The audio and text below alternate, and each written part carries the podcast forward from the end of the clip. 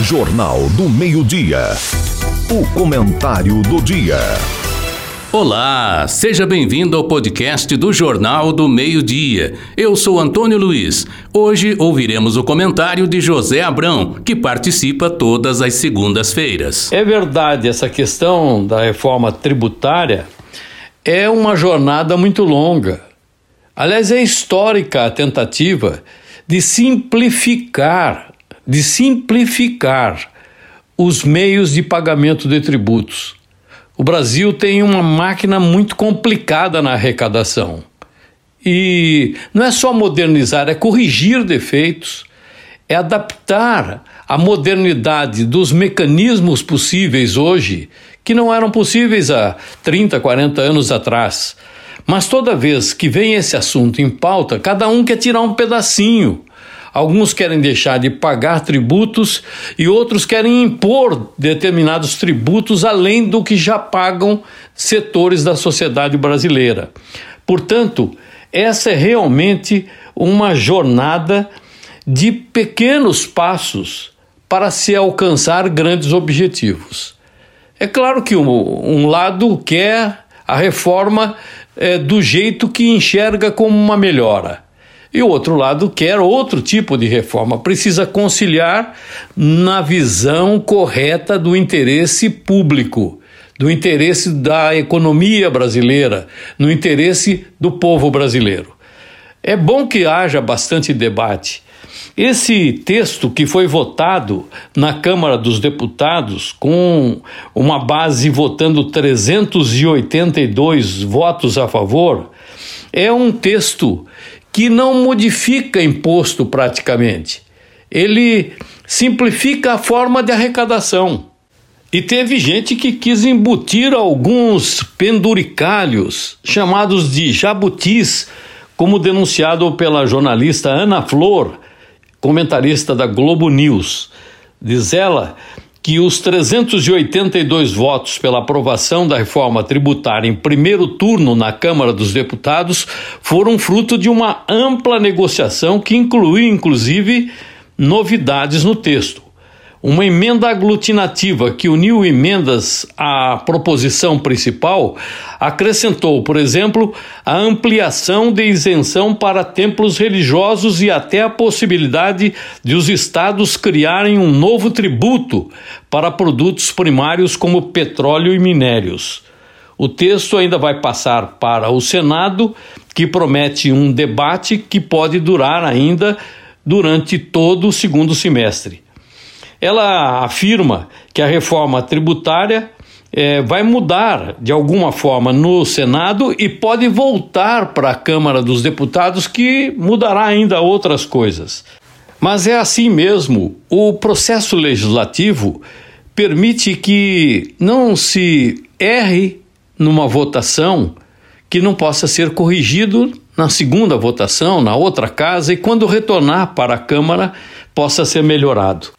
Vamos tentar então traduzir numa linguagem mais inteligível, mais própria para o conhecimento geral, para que a gente possa acompanhar cada passo dessa grande jornada é, da instituição de novos mecanismos de tributação dos produtos e a gente possa é, entender, ajudar para que seja aprovado o projeto e também lutar contra aquilo que vem em prejuízo da população brasileira, do consumidor final.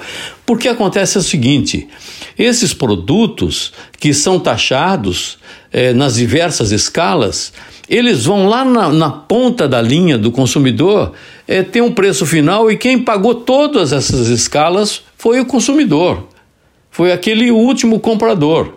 Veja, o produto sai lá de uma pequena fábrica, é, paga imposto ele é entregue para uma distribuidora, paga imposto.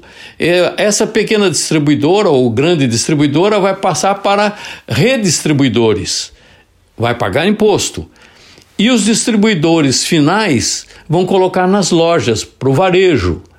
E quem paga esse imposto lá no varejo é o, o cidadão, mas ele paga o imposto já acumulado. Portanto, é o processo cumulativo que vai onerar o consumidor final. É, é mais ou menos, em resumo, isso que acontece. Então vão ser criados é, impostos, cinco impostos. A proposta prevê um imposto chamado IVA, Imposto sobre Valor Agregado.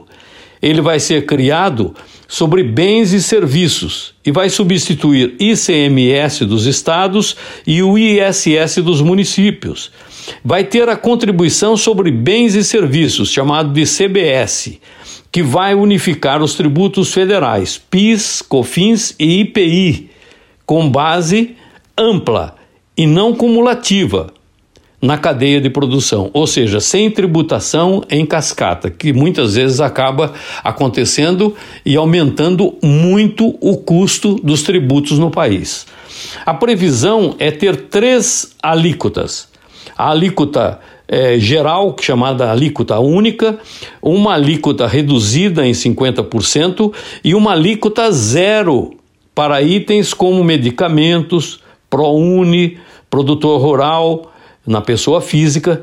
Além disso, o imposto será cobrado com no destino, no lugar final, como eu disse, lá onde as pessoas vão consumir os produtos e não na origem ou no encaminhamento, eh, nas distribuidoras, eh, como é hoje. Cesta básica vai ficar mais cara? É a pergunta eh, colocada pela Carolina Brígido. Ela diz o seguinte: um dos pontos de maior embate é qual é a taxação dos alimentos. Hoje, os itens da cesta básica contam com isenção de imposto, em muitos casos, impostos que deveriam ser cobrados, determinados produtos que não são cesta básica. O texto que foi apresentado inicialmente previa uma taxação de 50% para alimentos isso significaria que, se considerada a taxa de 25%, os alimentos seriam é, tributados em 12,5%.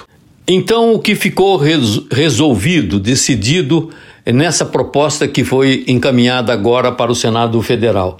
É que aquela cesta básica que tinha lá 200, 300 produtos, ela vai ter um grupo de produtos que ficarão isentos não haverá tributação. É, foi colocado no texto uma alíquota zero para o que vai ser chamado de cesta básica verdadeira. Os itens que entrarão nessa cesta ainda não foram definidos. Outros alimentos que não vão entrar na lista vão seguir taxação de 50%. Os remédios, os medicamentos e dispositivos médicos vão ter uma taxa reduzida em 50%. Então, se o imposto padrão for 25, eles serão taxados em 12,5. Hoje, os medicamentos de uso são taxados em 33,87%, segundo os dados do Instituto Brasileiro de Planejamento e Tributação. Alguns medicamentos específicos, como para tratamento de câncer, vão ficar isentos completamente de impostos.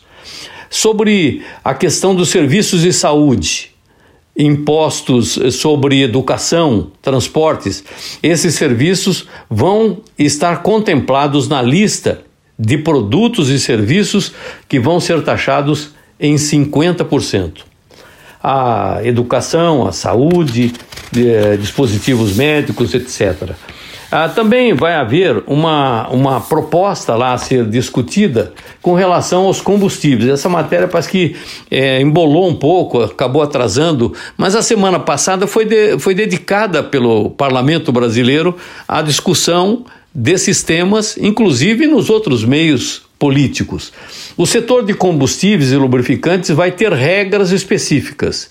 A alíquota ainda não está definida. Não é só com relação a combustíveis, mas há muita coisa que ainda não tem taxação. Como eu disse, é um primeiro trabalho é, de formatação do modelo que vai ser utilizado. E assim mesmo, esse modelo também não está completamente definido.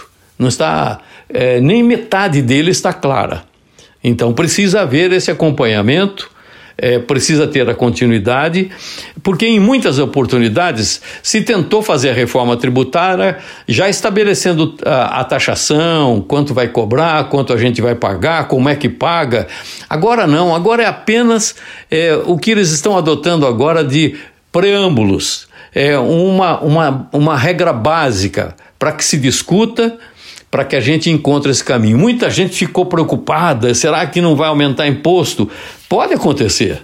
Em alguns setores, eu acho até que vai acontecer isso, mas se nós não ficarmos uh, examinando, acompanhando, eh, conversando com as pessoas e com aqueles nossos representantes, aí isso vai passar e depois é duro consertar. É, o Estado é realmente, pela sua própria natureza, ele é perdulário.